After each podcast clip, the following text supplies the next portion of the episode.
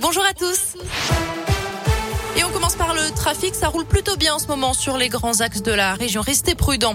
À la une, non pas un, mais deux tests négatifs pour retourner à l'école. Le ministre de l'Éducation annonce un changement de protocole dans les classes où un cas positif de Covid est détecté. Tous les élèves devront se faire tester deux fois à plusieurs jours d'intervalle avant de pouvoir revenir en classe.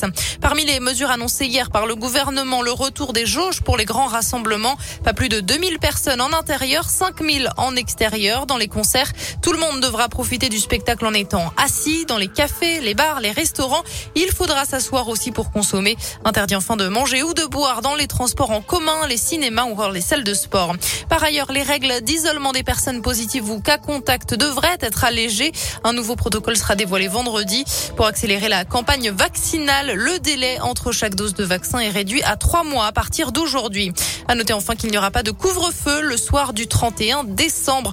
En visite dans un hôpital de Créteil, en région parisienne, Jean Castex a annoncé que les infirmiers des services de soins critiques allaient bénéficier d'une prime mensuelle de 100 euros. Elle sera versée dès janvier à 24 000 personnes. Pas sûr que cela suffise à apaiser les tensions et la colère dans les hôpitaux. Le personnel des urgences du CHU de Rouen a entamé hier une grève illimitée pour dénoncer les manques de moyens humains et matériels reste de l'actualité, on en sait un peu plus sur le féminicide commis dimanche à Amberieu en Bugey dans l'Ain. L'homme de 55 ans qui aurait tiré sur son épouse avant de retourner l'arme contre lui aurait également tiré sur son fils. Selon le progrès, il l'aurait appelé pour lui faire part d'une violente dispute avec sa mère.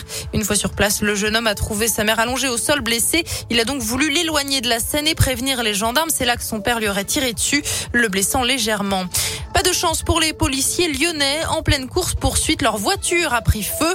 Dans la nuit de dimanche à lundi, un équipage de la BAC a voulu contrôler une voiture à Vénissieux, mais le conducteur a refusé d'obtempérer.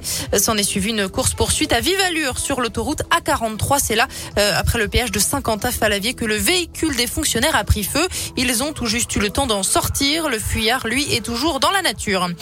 Un dénouement heureux en Argentine. Les deux alpinistes français qui étaient en grande difficulté dans les Andes ont été secourus. Ils sont déshydratés mais en vie. Ils ont été découverts à 5600 mètres d'altitude. Du sport pour finir avec les deux meilleurs champions 2021 désignés par le journal L'équipe. La double championne olympique de judo Clarisse Agbegnenou et le double champion du monde en titre de cyclisme sur route Julien Alaphilippe. Ils se placent tous les deux au sommet du sport français cette année selon le quotidien. Et puis du basket avec la victoire de la JL Bourg face à Orléans. Les Bressans l'ont emporté 84 à 75 hier soir après 5 minutes de prolongation intense. Tout s'est joué dans les dernières minutes du match. C'est la fin de cette édition. Je vous souhaite une excellente journée à l'écoute de Radio Scoop.